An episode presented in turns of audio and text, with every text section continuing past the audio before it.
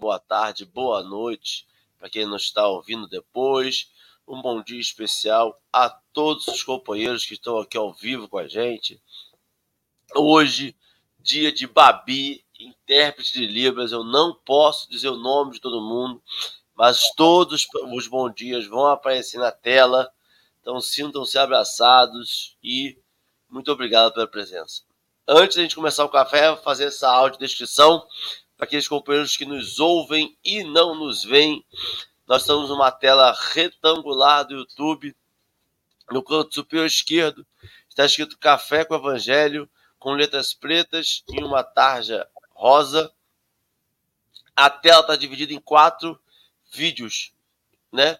No canto superior esquerdo estou eu, Henrique, um homem moreno, de cabelos castanhos escuros, grandes até a altura dos ombros.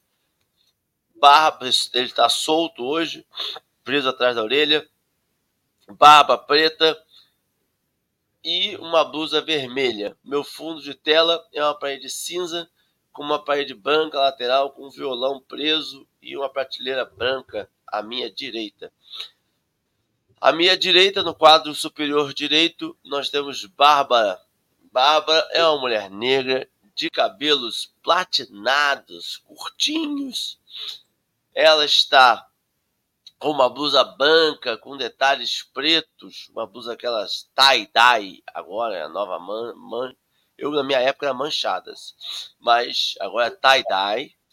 É, o fundo de tela dela é uma parede colorida, com ripas de madeiras coloridas atrás e muitas plantas atrás dela. No canto inferior esquerdo, nós temos Ale. Ale é uma mulher branca, de cabelos compridos também até a altura dos ombros. Eles estão presos para trás, o tom dele é grisalhos. Ou ela está usando um óculos de armação redonda, com aquela puxada mais inclinadinha para cima, cinza com uma blusa preta com detalhes em branco, desenhozinhos em branco. À direita da Alê, no canto inferior direito, nós temos o convidado de hoje, Marcos Cuba. Marcos é um homem moreno, cabelos zerados na navalha. Ele está de óculos de armação retangular, um azul escuro, ele tá com a barba bem curtinha. Ele tá de blusa branca, um headphone grande preto. O fundo de tela dele é uma parede branca, uma porta creme à sua direita e uma mesa à sua esquerda. Bom dia, Babi, muito obrigado sempre. E bom dia, Lê. Bom dia, povo! Sextou, vocês estão bem?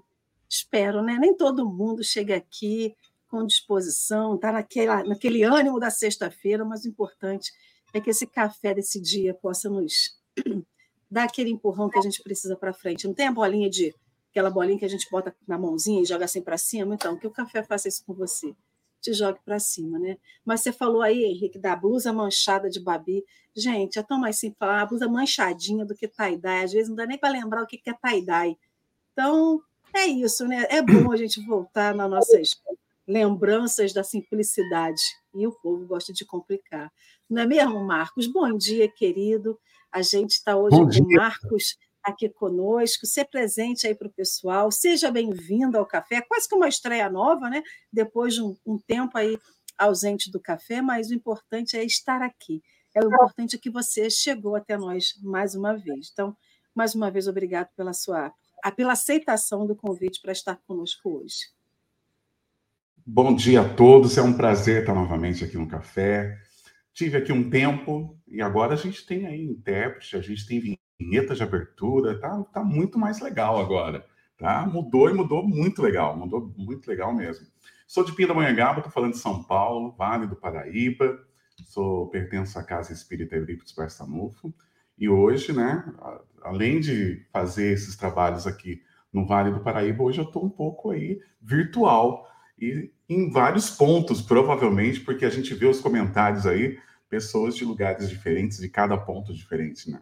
Isso é muito bom, ter essa troca, né? Nessa manhã, sextou, literalmente sextou, e a gente já começa a colocar um pouco o pé no freio, né? Na sexta-feira, já começa a tentar em outro, entrar em outro clima. Sábado tá aí, domingo tá aí. Alguns trabalham, outros não, mas independente disso, manter aquela alegria e a positividade de cada dia, né? Isso é o, o mais importante da nossa vida. Mas é um prazer estar aqui com todos. O prazer é nosso em recebê-lo, Marcos. Seja muito bem-vindo novamente. É, já vimos aqui no chat que temos companheiro de Pinda Hum. É, então, fique. Já sinta-se em casa. O texto de hoje, a Ale já colocou no chat. É, a gente sempre indica as pessoas a lerem de novo o texto, depois ou junto com a gente, se conseguir, porque tem interpretação que só a pessoa vai poder dar. A gente sabe da interpretação do Marcos, da minha, da Alê, mas é importante a pessoa ter a sua interpretação, ver o que o texto quer dizer para você. É, Ale, para a gente começar, você poderia fazer uma prece, a famosa prece inicial? Vamos embora, povo. Só antes da gente fazer a prece, é muito curioso quando a gente vai fazer uma reunião, seja de trabalho, uma reunião fora do ambiente espírita, né? Toda vez que o pessoal fala assim, vamos começar, vamos começar, sabe que dá aquela sensação de vazio, tipo assim, Está faltando alguma coisa? A gente não é que a gente acostuma com a prece, mas passa a ser é que nem o ato de respirar. A gente respira e já não sente. A gente está falando, está vendo, está respirando tudo ao mesmo tempo, é um conjunto. Então parece que falta prece nesse conjunto quando a gente está fora do ambiente, né? De amigos espíritas, de pessoas ali no grupo de estudo, enfim. Então vamos à nossa prece, né? Agradecendo a esse Pai de amor, de bondade, de misericórdia que pegou cada um pelas mãos no dia de hoje e nos trouxe até aqui. Muitas pessoas podem falar assim, mas e os outros que não chegaram? Deus está cuidando pessoalmente deles, cuidando nas suas dores, comemorando suas alegrias, dando aquele apoio que essa precisa, pessoa precisa. Mas nós estamos juntos porque precisamos estar aqui, um com o outro, aprendendo com o outro, trocando com o outro, ensinando ao outro, porque sozinho a gente vai longe, mas acompanhado a gente vai muito mais. Então, que essa sexta-feira seja de bênção, de paz, de alegria, de proteção, mas, sobretudo, daquele empurrão que a gente precisa para sair, às vezes, do lugar que a gente está, sair da nossa casinha, sair da nossa escuridão, sair do ambiente em que precisamos, é, que estamos e precisamos ver o mundo. Então, que seja uma, uma, uma manhã de muito aprendizado e muito da presença de Jesus entre nós. Que o Senhor nos abençoe hoje, agora e sempre. Que assim seja. Graças a Deus. E assim será. Agora eu vou colocar na tela somente Babi e o texto. A voz vai ser do Marcos, que vai fazer a leitura. Logo depois da leitura, a gente volta às configurações iniciais dos quatro vídeos aparecendo. Marcos, você fica à vontade, que a gente vai regulando a velocidade conforme a necessidade. Ok. O texto de hoje, Deus em nós. E Deus, pelas mãos de Paulo, fazia maravilhas. Fazia maravilhas. Quem pode delimitar a extensão das bênçãos que dimanam da altura? Por ser sempre de origem inferior, o mal é limitado como todas as manifestações devidas exclusivamente às criaturas. O bem, no entanto, possui caráter divino e, semelhante aos atributos do Pai Excelso, traz em si a qualidade de ser infinito em qualquer direção. Antes de tudo, vigora a intenção sincera do espírito no ato que procura executar. Assim, utiliza as próprias possibilidades a serviço da vontade divina, oferecendo o coração às realizações com Jesus e o, ilimita e o ilimitado sujeitear gradativamente nas faixas da experiência sob a forma de esperança e consolação, júbilo e paz. Por mais sombrios te pareçam os ideais de hoje, os dias do passado, não te entregues ao desânimo. Ergue os sentimentos e conjuga as próprias ações ao novo roteiro entrevisto. Após a purificação necessária, a água mais poluída da sarjeta se torna límpida e cristalina, como se jamais houvesse experimentado o convívio da impureza. O presente é perene traço de união entre os resquícios do pretérito e uma vida futura melhor.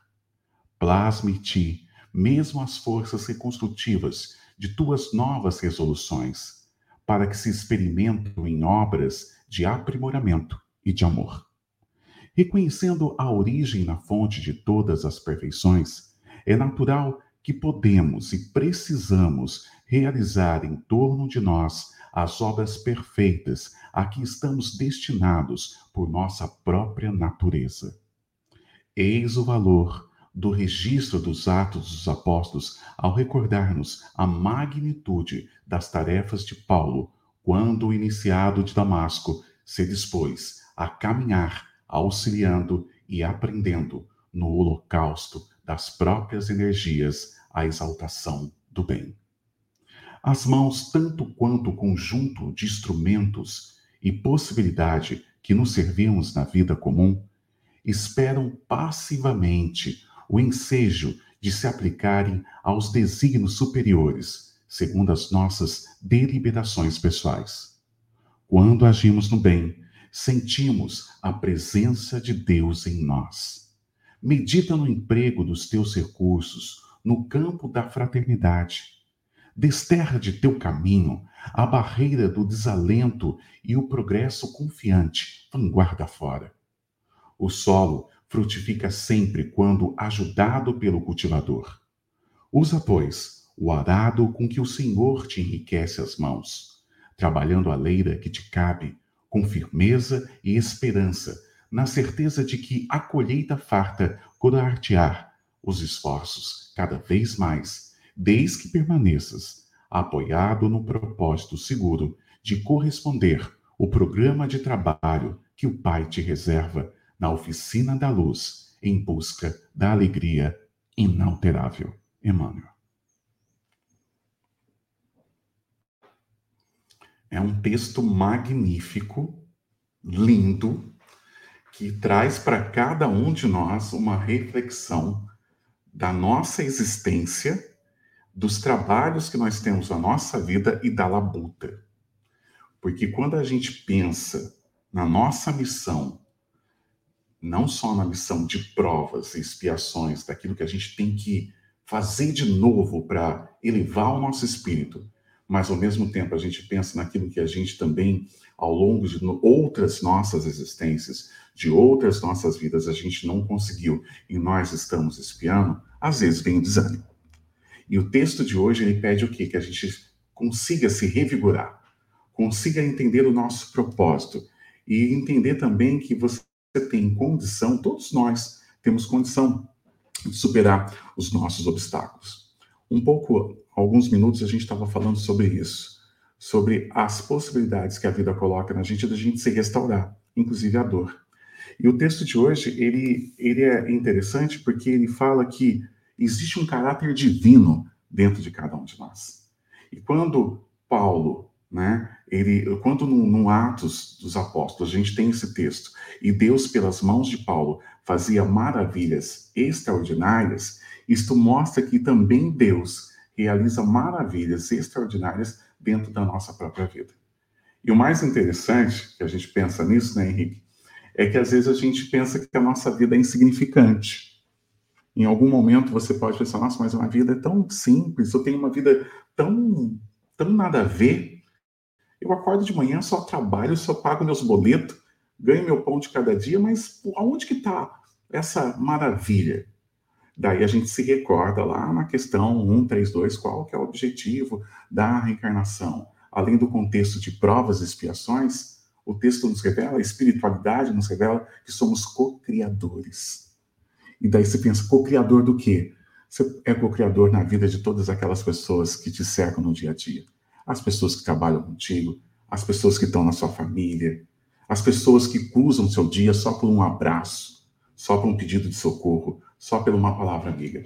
Nós somos co-criadores de Deus, essa é a nossa essência. E o texto, de uma certa forma, nas entrelinhas, ele nos coloca nas dificuldades e mostra: olha, você vive tudo isso, mas você é capaz de sair do fundo do poço, você é capaz de se restaurar. Por quê? Porque dentro de ti existe uma essência divina. Se a gente tivesse que fazer um DNA espiritual, a paternidade seria de Deus. A paternidade seria de Deus. Só aí já mostra que temos condicionamento e resistência, né? Para a gente superar todas essas dificuldades. E mais do que nunca, quando ele fala da água poluída, da sarjeta, isso me chama atenção, por quê? Porque são episódios da nossa vida que nós vivemos esse estado ruim. A gente se sente até, nossa, eu tô mal, eu não tô bem.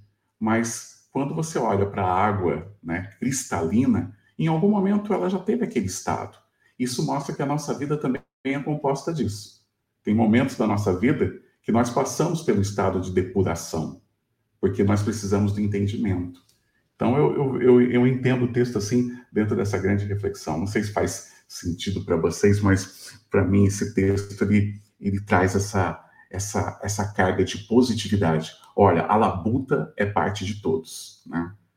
É, faz parte do, da nossa carreira. E como diz Paulo, combati o bom combate. Mas o que é guardar é a fé? É guardar essa resiliência, essa essência, essa divindade da espiritualidade amiga de Deus e de tudo que nos dá suportabilidade. Ale. Henrique, você quer falar? Pode ser você. Tô educadinho hoje, Babi tá aqui, eu tô educadinho. Enquanto o Marcos foi falando, né, é, eu fiquei pensando nessa ligação desse texto, Deus em nós, com a passagem do. Rapidinho. Marcos, eu fechei só um pouquinho o seu áudio, está dando retorno para mim. Aí o Tico e Teco não consegue pensar, me perdoe. É, eu estava aqui pensando na passagem do versículo, né? Que ele fala.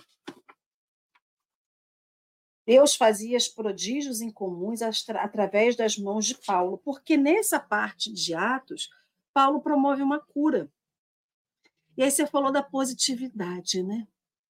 E a gente estava brincando aqui mais cedo, eu estava brincando mais cedo sobre o sextou. Então a gente joga uma expectativa gigantesca no sextou, essa positividade no sextou, como se a sexta-feira, o sábado domingo fosse resolver os nossos problemas. A gente às vezes está num trabalho muito exaustivo, a gente está num trabalho que a gente não gosta de fazer, mas os boletos não param de chegar, então a gente tem que pagar conta.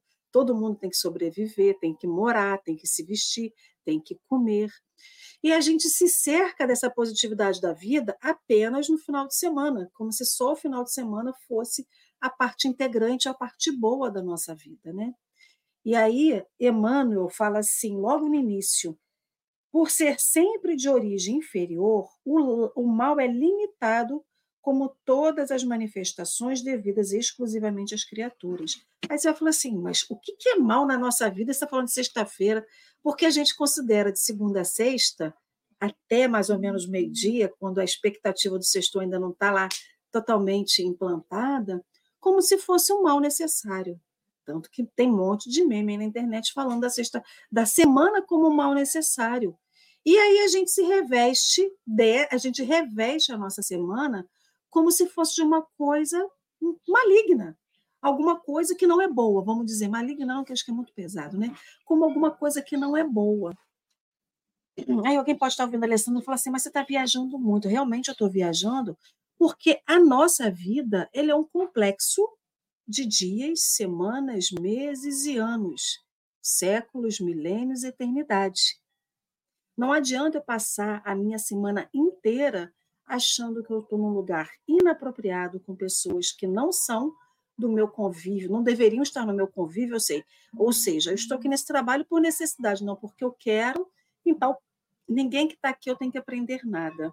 E quando ele fala Deus em nós e fala de Paulo como um instrumento de Deus, a gente tem que se colocar nessa equação. Eu não posso achar que Marcos, porque tem uma voz magnífica, bela, de locutor, que ele vai ser o que Deus vai usar como instrumento, porque vai encantar todos com a sua voz. Isso é fato. Ele realmente vai encantar, encantar pessoas com a voz dele. Então, Deus realmente está presente na voz dele. Mas e além disso? É só o Marcos. Babi é especial. Babi interpreta em Libras. Então, Deus fará prodígios através de Babi. Henrique, Henrique faz sorrisos maravilhosos. Consegue consertar o inconsertável. Henrique conserta no que se diz de dente. Mas eu não. Eu não tenho habilidade, eu não tenho competência, eu não tenho voz bonita, não interpreto em libras e não faço dentes maravilhosos. Então, eu não estou na equação. E quando esse versículo aparece, ele coloca todo mundo na equação. E quando ele te coloca nessa equação, a gente não pode mais interpretar a vida, dividir a vida em dois. Ah, de segunda a sexta, eu não tenho positividade. A minha positividade só entra no sextou e ela vai até 18 horas de domingo, quando eu já me entrego à falta de disposição, ao desânimo para uma nova semana.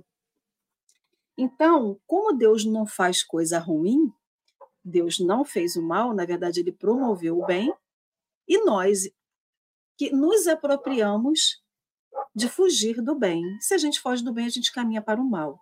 Então, ele traz essa responsabilidade para cada um de nós nessa perseguição do mal, quando ele fala que é a manifestação devida, é, devida exclusivamente às criaturas. E aí o Marcos pegou logo um paralelo magnífico que é da água. Todo mundo aqui na sua casa, ou melhor, a maioria de nós provavelmente tem, né, a sua rede de esgoto ligada, quer dizer, o seu esgoto pessoal, né, da sua casa, ligada numa rede de esgoto.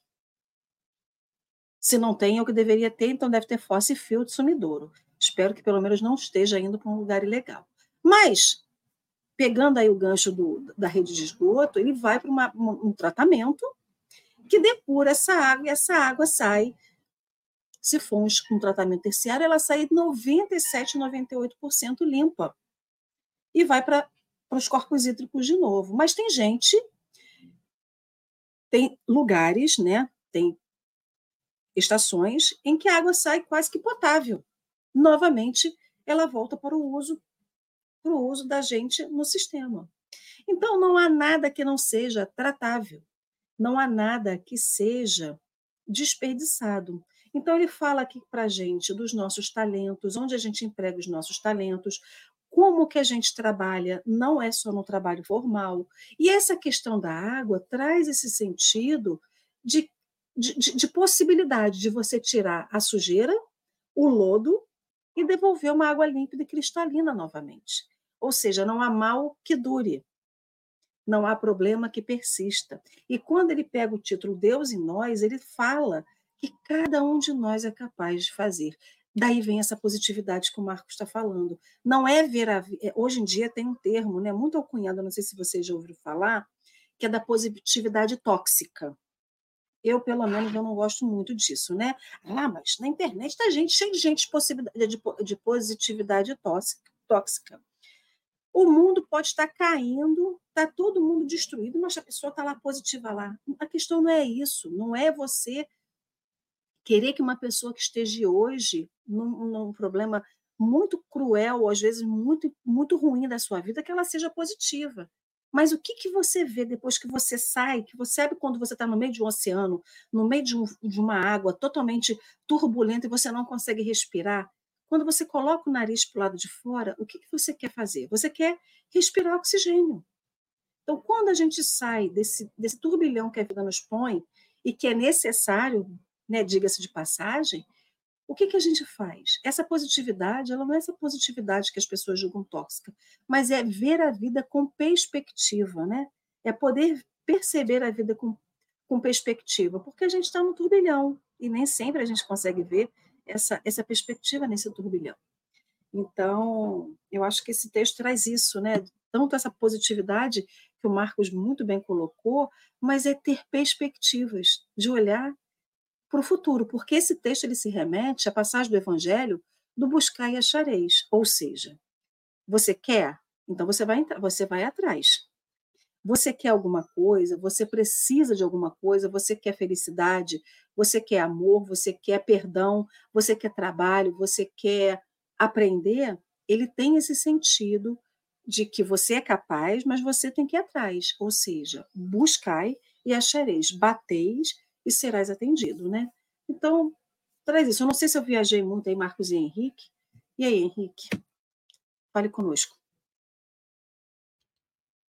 Viajou não, Ale. Não viajou não. Jamais viajará. E se tivesse viajado, está no lugar certo para viajar. É... Eu gosto muito da ideia dessa do texto, é, dessa, dessa reflexão que vocês fizeram sobre essa achar dentro da gente esse ato extraordinário. Porque quando a gente fala em ato extraordinário, a minha mente, que foi criada por desenhos de mangá, por, por filmes hollywoodianos, algo extraordinário para mim é algo que ninguém mais pode fazer, né?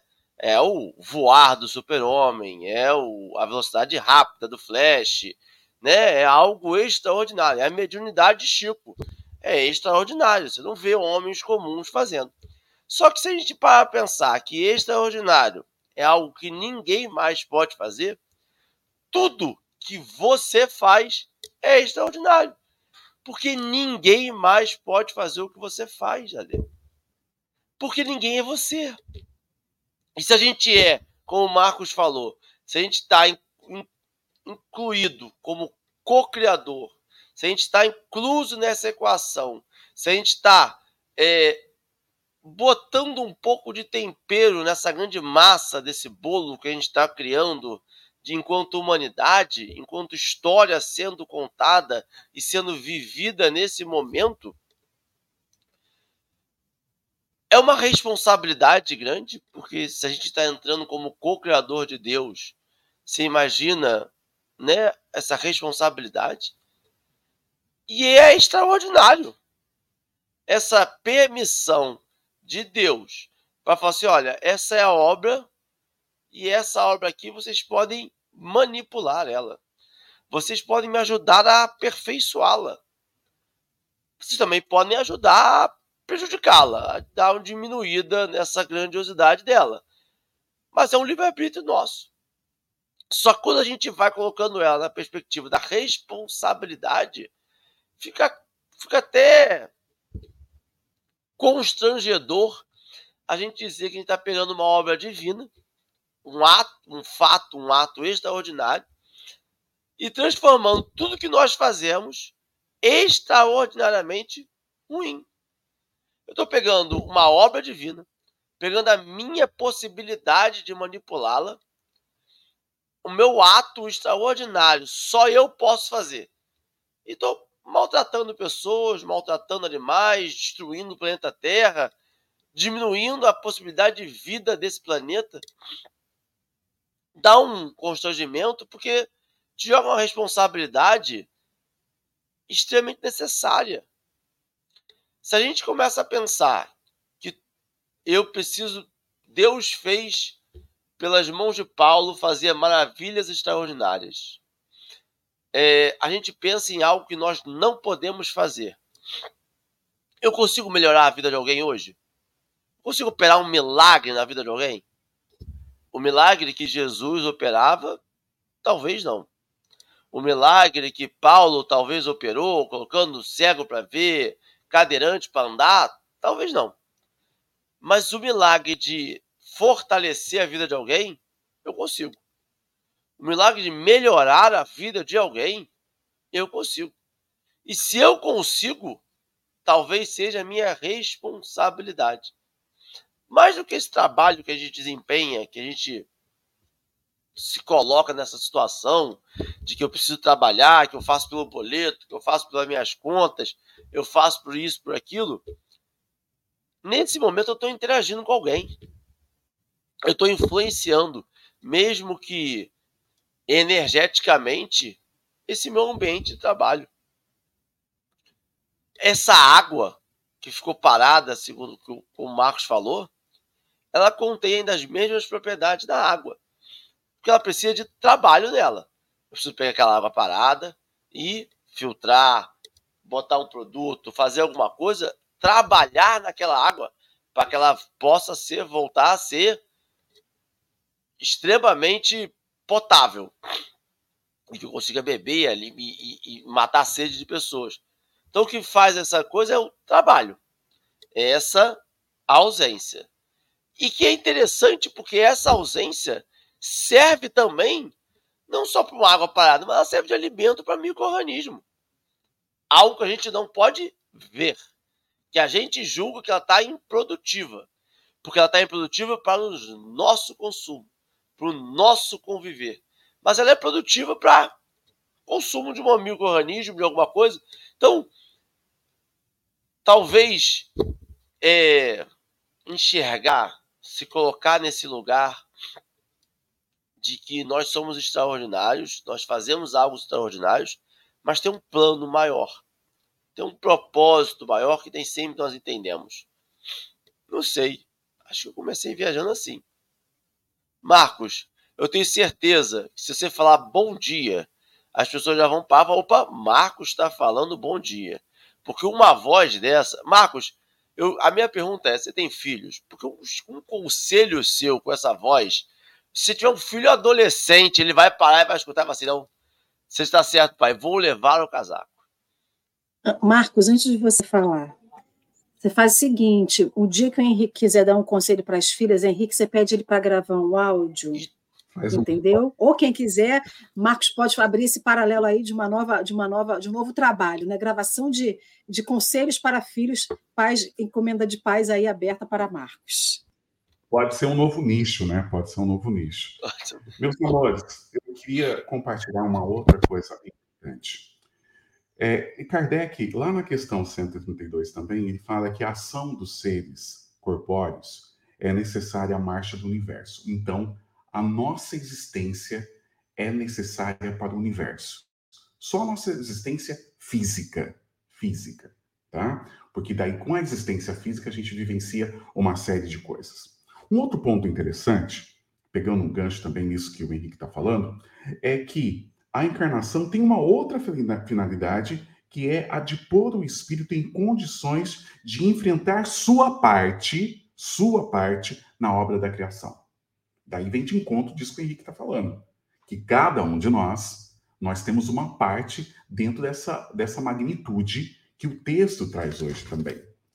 Numa outra parte, Emmanuel fala assim: todas as perfeições é natural que podemos e precisamos realizar em torno de nós as obras perfeitas a que estamos destinados por nossa própria natureza.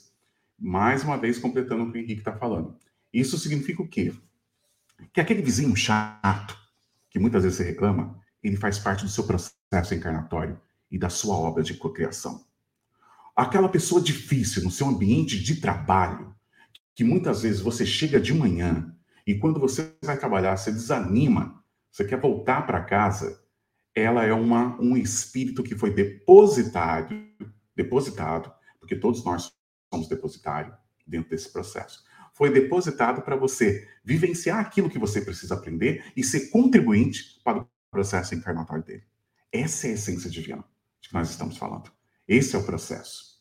E quando nós temos a pergunta que Kardec faz para os espíritos dentro desse processo, que quando a gente vem para cá, se a gente teve alguma opção, se a gente teve algum poder de escolha, o que, que os espíritos falam? Você escolheu. Você fez as suas escolhas. Você fez o mapa da mina.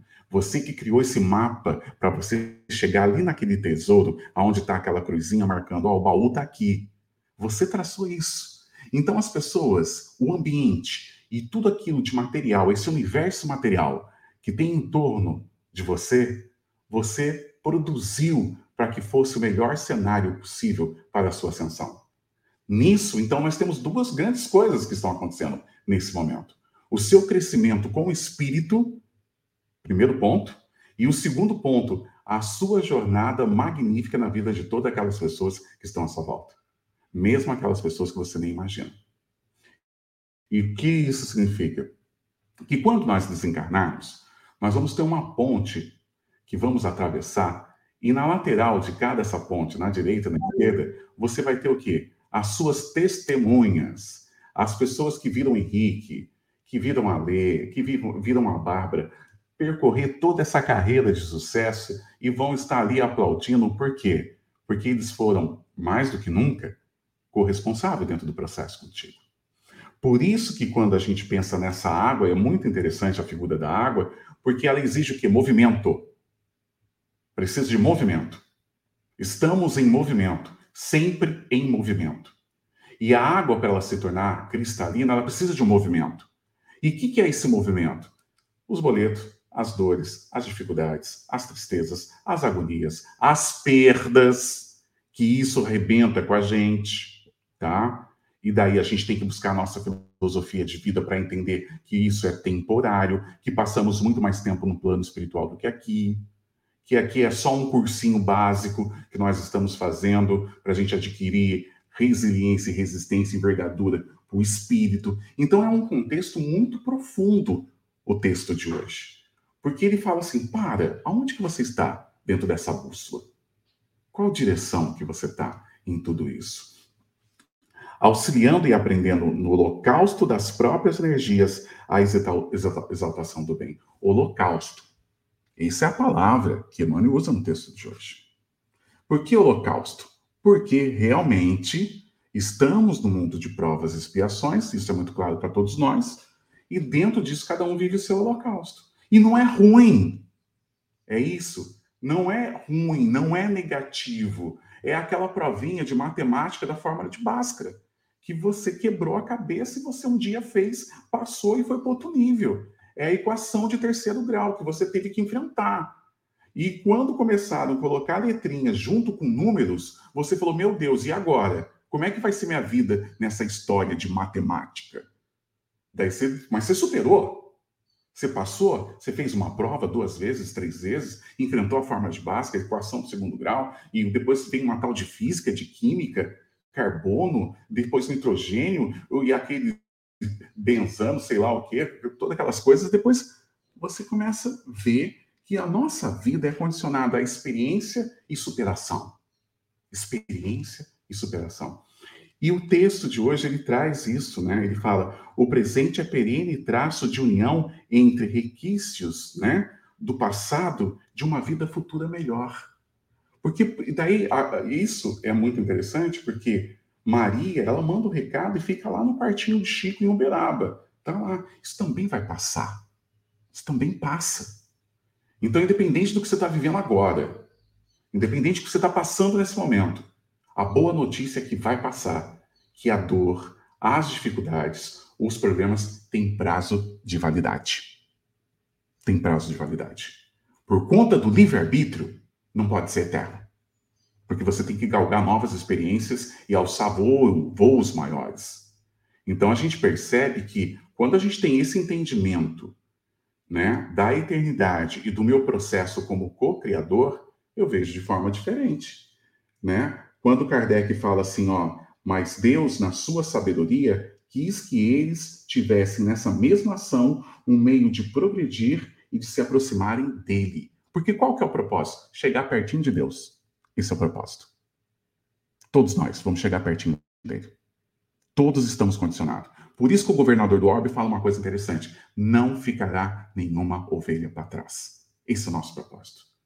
E daí, o mais interessante de tudo isso, dentro desse processo que o Henrique também falou muito bem, e essa questão da sexta-feira, da positividade, o que, que a gente percebe? Quanto mais puro você se tornar, Quanto mais um espírito elevado você se tornar, você vai herdar uma essência da criação, que é a solidariedade. O espírito mais evoluído, ele quer ser solidário, ele quer compartilhar as coisas. Por isso que quando é perguntado para Bezerra de Menezes, né, de uma forma bem simples que eu vou falar agora, Bezerra, você quer continuar aqui ou que você quer ir para um orbe melhor? Eu vou ficar aqui. Enquanto tiver uma alma precisando, eu fico aqui. Por quê? Porque quanto mais evoluído você é, mais você quer ajudar aquelas pessoas que estão passando por, por aquilo que você passou a superar. Uma das características do espírito puro é a caridade. É ele perceber que ele precisa, dentro desse processo de cocriação, dar a mão para aquele que está no poço e puxar junto com ele. Olha, eu estive aí, eu passei por isso. E às vezes a gente pensa que dentro desse processo de cocriação, agora eu que vou viajar, tá? Então permite agora eu dar uma viajada. A gente pensa assim, não, quando eu se tornar espírito puro, eu vou sair de férias. Vou visitar os orbes, um, um planeta diferente, eu vou tentar ir para um mundo maior, um mundo melhor. Não, quando a gente se tornar um espírito puro, a gente vai pôr mais ainda a mão na massa. Porque a gente vai entender mais ainda do hálito de Deus e você vai ter na sua essência a questão de eu quero ser co-criador, eu quero ajudar nessa grande solidariedade divina, né? Então, a gente percebe isso. As mãos, tanto quanto o conjunto de instrumentos e possibilidades que nos servimos na vida comum, esperam passivamente o ensejo de aplicarem aos desígnios superiores. Ou seja, você tem talento. Pronto. Você tem talento. Eu, uns vêm com uma voz, mas vem careca. Não tem cabelo. Ah, você tem voz, mas não tem cabelo. Entendeu? Olha o Henrique, ó, que lindo o cabelo dele. Entendeu? Então, cada um vem com uma coisa que vai completar e complementar a sua missão divina. Isso significa que o que está depositado dentro da sua condição é aquilo que é necessário para você fazer o enfrentamento de todas as dificuldades, de todos os obstáculos da sua vida. Então, você tem condição, condição. O que, que nós precisamos? Frequentar a academia espiritual, tá? E como é que funciona isso? Daí você pergunta, Cuba, que história é essa? Como é que funciona isso? É mais ou menos assim. Quando a gente vai para uma academia, que não é o meu caso, tá? Quando a gente vai para uma academia, a gente. Eu não sou frequentador. A gente começa com umas dores. Você começa a andar naquela esteira, dá uma dor, porque você não tem condicionamento. Até você pegar condicionamento, você fica com dor no corpo. Um dia você chega moído, fica uma semana com dor. Depois, você vai indo, depois aquilo se torna o quê na sua vida? Se torna algo natural. Então, ficar correndo na esteira 3, 4 quilômetros para você vai ser um sucesso, porque você ganhou condicionamento. Dentro do nosso projeto espiritual e da nossa trajetória, nós também ganhamos condicionamento mediante as dificuldades. Por isso que muitas vezes você se pega em alguns momentos na vida, olhando para uma pessoa e diz: assim, Não, mas isso é tranquilo, eu já passei por isso, você vai superar isso, porque você já se condicionou em relação a isso. O nosso espírito está numa grande academia. Nós estamos levantando peso, ganhando condicionamento e resiliência. Para quê? Para que todos esses obstáculos da nossa vida, cada vez mais eles vão aumentando, porque cada, conforme o aumento dos obstáculos, significa a envergadura do seu espírito. E todos nós, dentro dessa história, o que nós somos? Bambu. A gente vai envergar, mas a gente não quebra. Por que, que a gente não quebra? Porque a gente tem a essência divina que nós estamos falando, nós fomos criados dentro do hálito de Deus e o nosso destino é chegar de onde partimos. E de onde, onde nós partimos? De onde nós partimos? Da face do Criador, dessa essência pura. Foi de lá que a gente saiu. E agora a gente está fazendo um ciclo para retornar mais perto de tudo isso. Isso é magnífico a gente pensar nisso. Pensar nessa, nessa potência que todos nós temos. Todos nós temos. E o que nós enfrentamos na vida é aquilo que dá condição para que a gente passe né, para um outro nível, né? Um outro nível. Eu acho que é uma reflexão muito profunda o texto de hoje. E o que acontece? Depois, lá no fim do texto, Emmanuel fala assim, por exemplo, o solo frutifica sempre quando ajudado pelo cultivador. Só que nós temos que fazer a nossa parte. Como co-criador, embora a gente tenha nossa, as nossas potências, as nossas qualidades, os nossos talentos, a nossa força, precisamos fazer a nossa parte. E qual que é a nossa parte? Buscar o equilíbrio, expansão de consciência e se apegar com a espiritualidade. Porque daí, meu amigo, o jugo é leve, como ele diz. O jugo é leve. Porque você vai ter do seu lado uma nuvem de testemunhas dizendo assim, ó, você consegue. Tô junto. Não vai ser fácil, mas tô aqui. Eu estou intercedendo. Eu sou um espírito familiar, hein? Não esqueça disso. Estou te ajudando. Estou aqui no plano espiritual, mas estou te ajudando. Mas é, é, é, muito lindo tudo isso, né? Falei demais, né? Ô, Cuba, você falou um negócio interessantíssimo que eu, eu vou dizer para você. O que dá esse sentimento da gente de incapacidade é porque às vezes eu falo assim, eu não posso fazer café com o evangelho. Minha voz não é a que eu queria que fosse. Eu não falo e as pessoas é. falam assim, opa, tem um negócio aqui. Não, eu falo e as pessoas volta e meia nem ligam. Ou minha voz não tem o timbre que eu gostaria. Ou eu não sou essa referência que eu tanto idealizo ou essa qualidade em mim não é tão latente quanto eu gostaria que fosse. Mas aí, de novo, é o nosso ego falando. É uma é. expectativa que nós criamos, uma, uma, uma realidade que vem incontestável.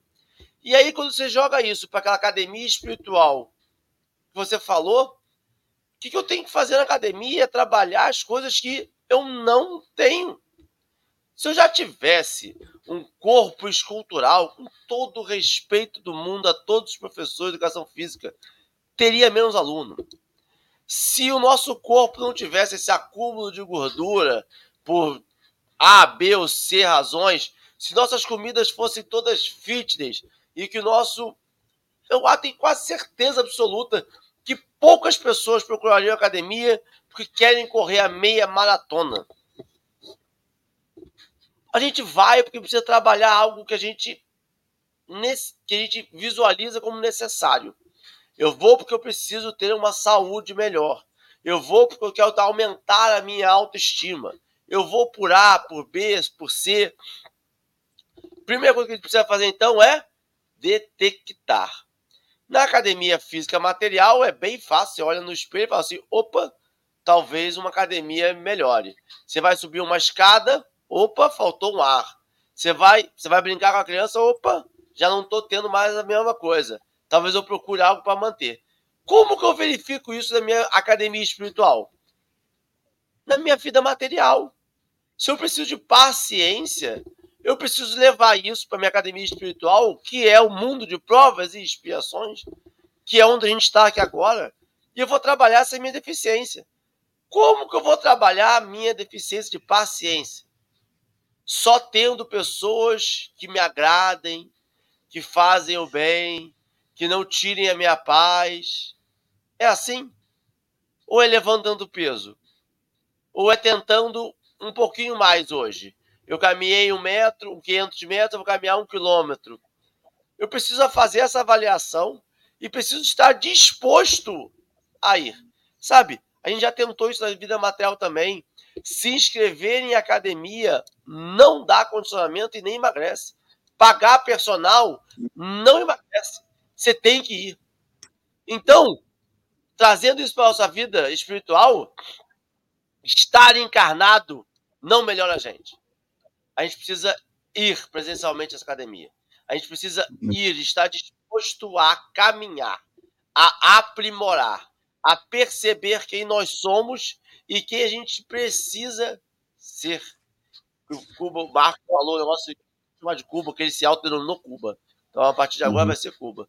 O que Cuba Boa. falou é interessante, porque se nós estamos caminhando em direção a Deus, e se Deus é bom o tempo todo, por que, que nós introduzimos a ideia de que é penosa a nossa caminhada? é penosa porque está sempre confrontando o ideal que nós desejamos. É dolorosa porque eu gostaria que tivesse brigadeiro que emagrecesse. É dolorosa porque eu achei que eu conseguia correr 3 quilômetros na esteira e eu só consigo caminhar. E essa realidade se impondo na nossa vida vai sempre contrário ao nosso imaginário. Eu já achava que eu era um espírito puro missionário, sabe? Tem hora que eu falo assim, eu sou missionário da terra. Eu tô aqui para ajudar as pessoas a se aprimorarem. E aí vem a realidade e mostra para mim o quão falho eu sou ainda. O quanto eu preciso me mexer. Eu penso, Cuba, como você falou da água de novo, de fora é tão bonito falar, né? É só água precisa de movimento. Se você botar água corrente, se você mexer nela, pensa da água. A água queria estar paradinha. A gente vai lá e sacode aquelas moléculas, mexe naqueles negócios, agita aquelas ligações todas para fazer com que ela não fique paralisada. Isso é confortável para a água? Ou ela faz, ou a vida na natureza faz com que ela se mexa porque é necessário. Ah, de novo, tem hora na vida que a nossa opinião vai importar pouco. A realidade vai se impor. E a realidade para o espírito é trabalho.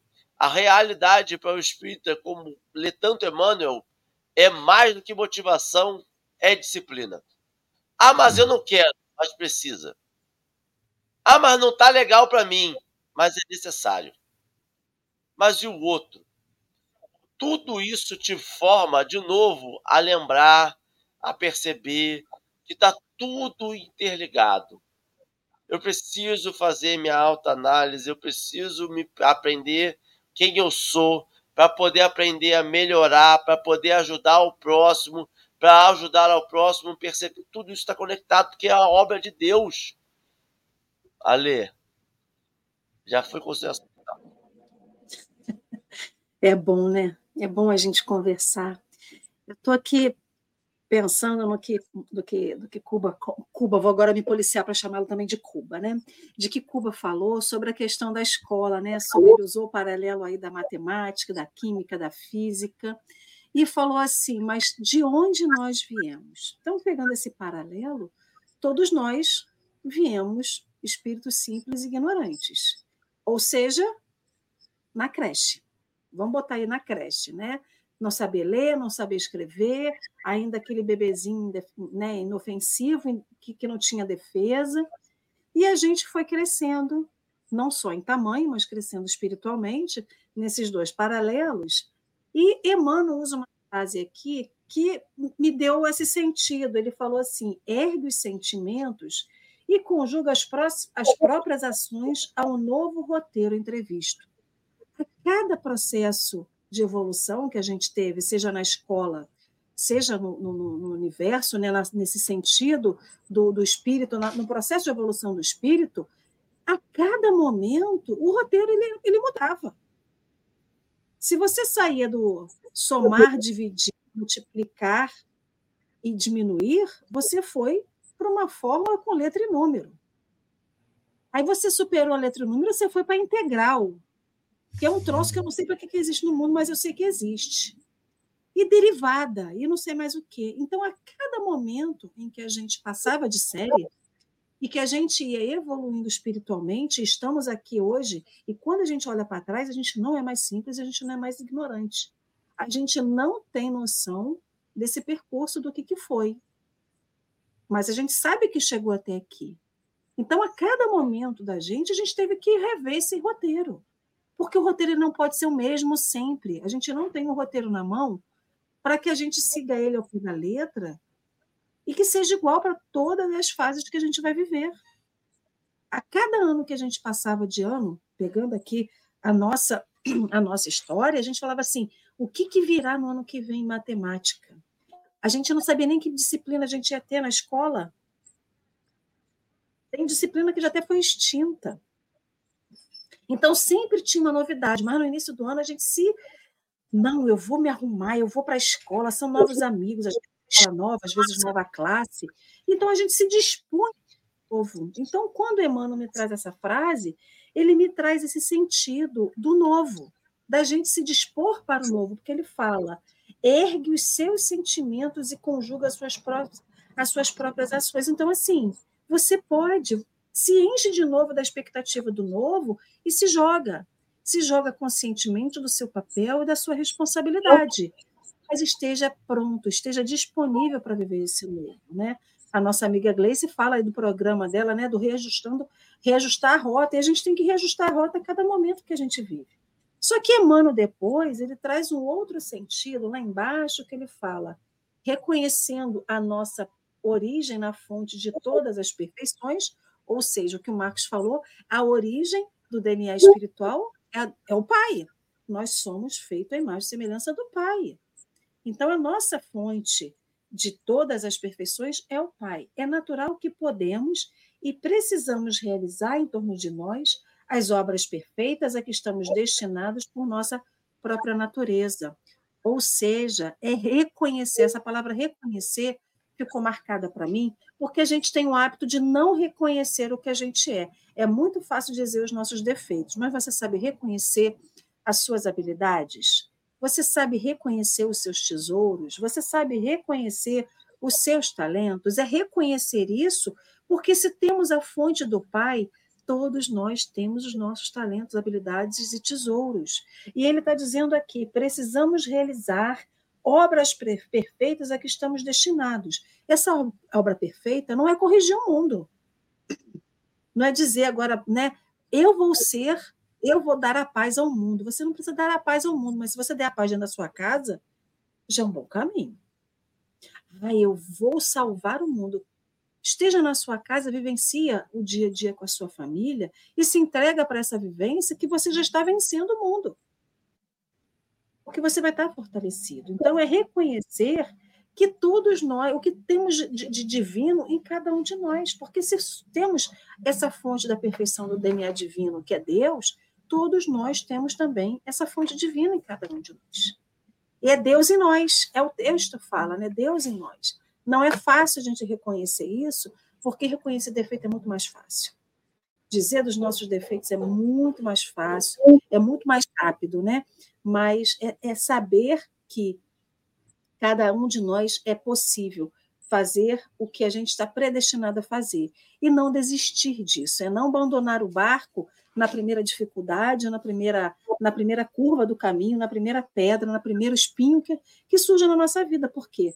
Pedra no caminho, curva na estrada e espinho é o que vai fazer a gente parar, repensar e, de novo, voltar àquela outra frase, reajustar a rota que, que a gente tem de novo roteiro? Você chega na bifurcação da estrada, você vai para onde? Você não sabe. Então você tem que parar, pensar e analisar para onde você vai.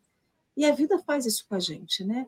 E, e isso é necessário, isso é, e, e, a gente não sabe o quanto que a gente fez disso até chegar até aqui. Então é fácil esquecer o que a gente fez, né? O véu de esquecimento está aí para ajudar a gente. Mas a gente sabe que para frente a gente está construindo hoje.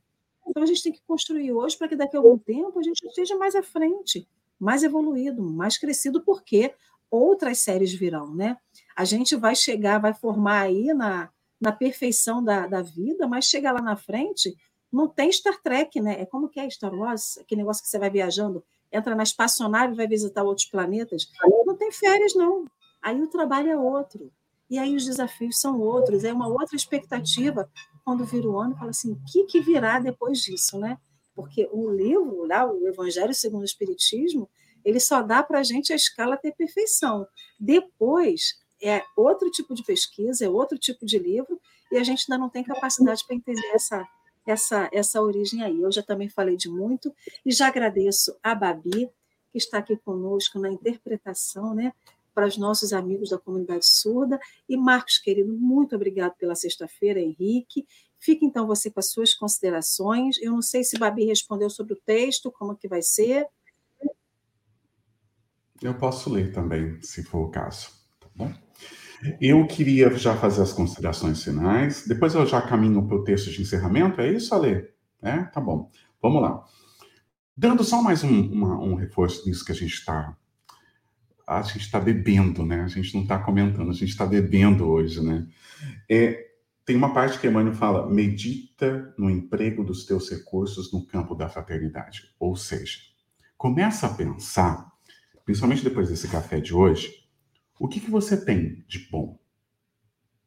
Porque você tem. E muito. E muito.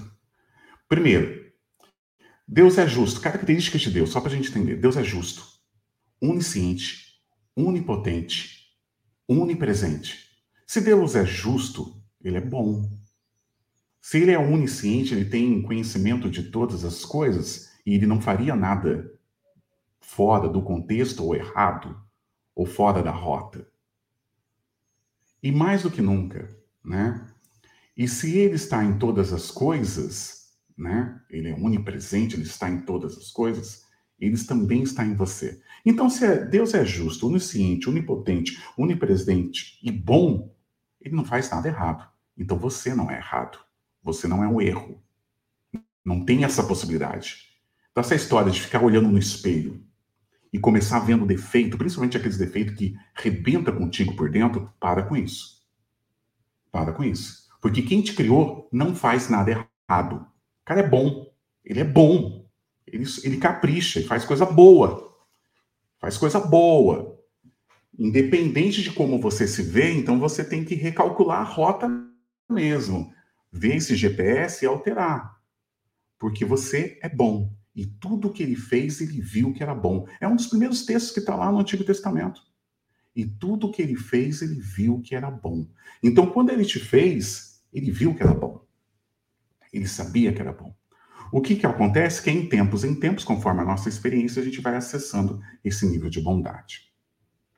Emmanuel vai encerrando o texto dizendo, por exemplo, usa, pois, o arado com que o Senhor te enriquece as mãos, trabalhando a leira que te cabe, com firmeza e esperança. O arado que com o Senhor te enriquece as mãos é a sua vida, a sua história, as suas experiências. Nem tanto o passado, tá? Porque às vezes a gente fica muito no passado e concentra e deposita toda a nossa energia no passado. Eu vivi isso, eu passei por isso, e a gente não vive o presente. Esse momento maravilhoso que nós estamos vivendo nesse café. Olha que coisa legal. Então, às vezes, a gente deixa de estar no presente, fica no passado e não consegue construir o nosso futuro. Então, é interessante a gente ter essa firmeza dentro disso. E quando Emmanuel fala o arado que o Senhor enriquece as mãos, porque é sim um tesouro a sua vida. É sim um tesouro as pessoas que estão à sua volta. É sim um tesouro a sua, a sua profissão, o que você foi destinado. Por quê? Porque isso é ferramenta para você alcançar os seus resultados. Então, tudo que está à sua volta, que muitas vezes você faz até uma autocrítica, é ferramenta. A tristeza que você vive é uma ferramenta que vai fazer com que você viva a alegria de uma forma mais intensificada. A falta de dificuldade pode ser que você esteja treinando a sua paciência. Então, existe um processo de reflexão que também tem que ser feito em torno daquilo que nós vivemos, porque a gente transmuta, a gente faz um processo de alquimia na nossa vida. Você tem que ser um alquimista da sua vida. Você tem que transmutar as coisas que você está vivendo e virar ao lado de outra moeda. E baseado nisso, o texto de hoje fala também, né? Com firmeza e esperança, na certeza de que a colheita farta vai te coroar sobre os seus esforços, cada vez mais, desde que permaneças apoiado no propósito seguro de corresponder ao programa de trabalho que o Pai te reserva, sua história de vida, sua reencarnação. Esse é o seu mapa da mina, né? Na oficina da luz, em busca da alegria inalterável. E que alegria é essa? É a alegria de saber que o seu pai é Deus.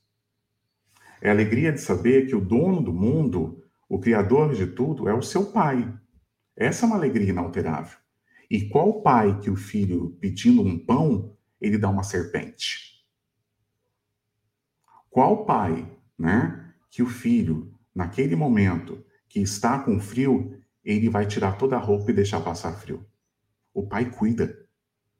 E aquele que está nos ouvindo agora, que vive algum processo de paternidade, maternidade, sabe que o pai, a mãe, ele cuida.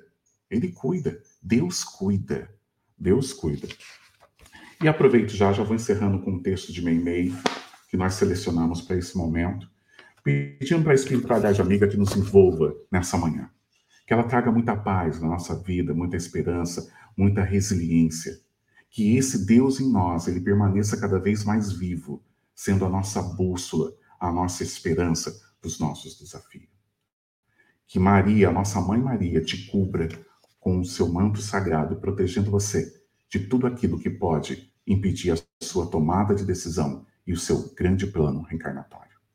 E mais ainda, que as nossas entidades, os nossos guias, protetores, mentores, continuem nos envolvendo em todo o nosso plano reencarnatório em todas as nossas decisões, em tudo aquilo que nos espera dentro da nossa rota. Se envolva agora com a mais alta espiritualidade e medite comigo o texto a seguir. O texto é o texto de Meimei. Deus aguarda. Nunca te creias inútil. O caminho para a vida superior começa na prestação de serviço aos outros, e as leis de Deus te conservariam onde te encontras se ainda não tivesse necessidade de ti.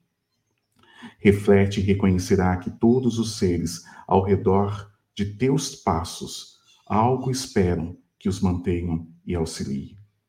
Ergando cada manhã, observe e perceberá que todos aqueles que te associam ao grupo doméstico aguardam teu sorriso ou outra frase encorajadora, nas quais se nutrem de equilíbrio para mais um dia de trabalho e de esperança.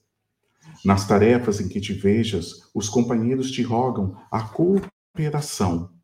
Na rua, os transeuntes te pedem paciência em que te expressam o entendimento e a bondade. E a lista das requisições prossegue aumentando. O irmão da experiência comunitária te reclama simpatia. Os necessitados aguardam pelo socorro que se te faça possível. O animal te esmola proteção. A planta te requisita respeito. A fonte espera que lhe faça a preservação e a defesa. O ambiente que vives conta contigo na execução dos próprios deveres, a fim de que a paz felicite a vida de todos. E se estiveres de pensamento acordado ante os princípios do bem eterno, compreenderás em todas as situações e em todos os lugares que Deus necessita de tua colaboração e espera por ti. Que Jesus nos abençoe hoje e sempre. Que assim seja. Graças a Deus. Graças a Deus. Muito obrigado, Coba. Muito obrigado, Alê. Muito obrigado, Babi. Sempre um prazer estar na companhia de vocês. Até amanhã, sábado, dia 23 de setembro, 7 horas da manhã, todo dia tem café e amanhã tem também. Meu povo, um abraço, um bom dia para todo mundo e até amanhã. Gratidão. Até amanhã.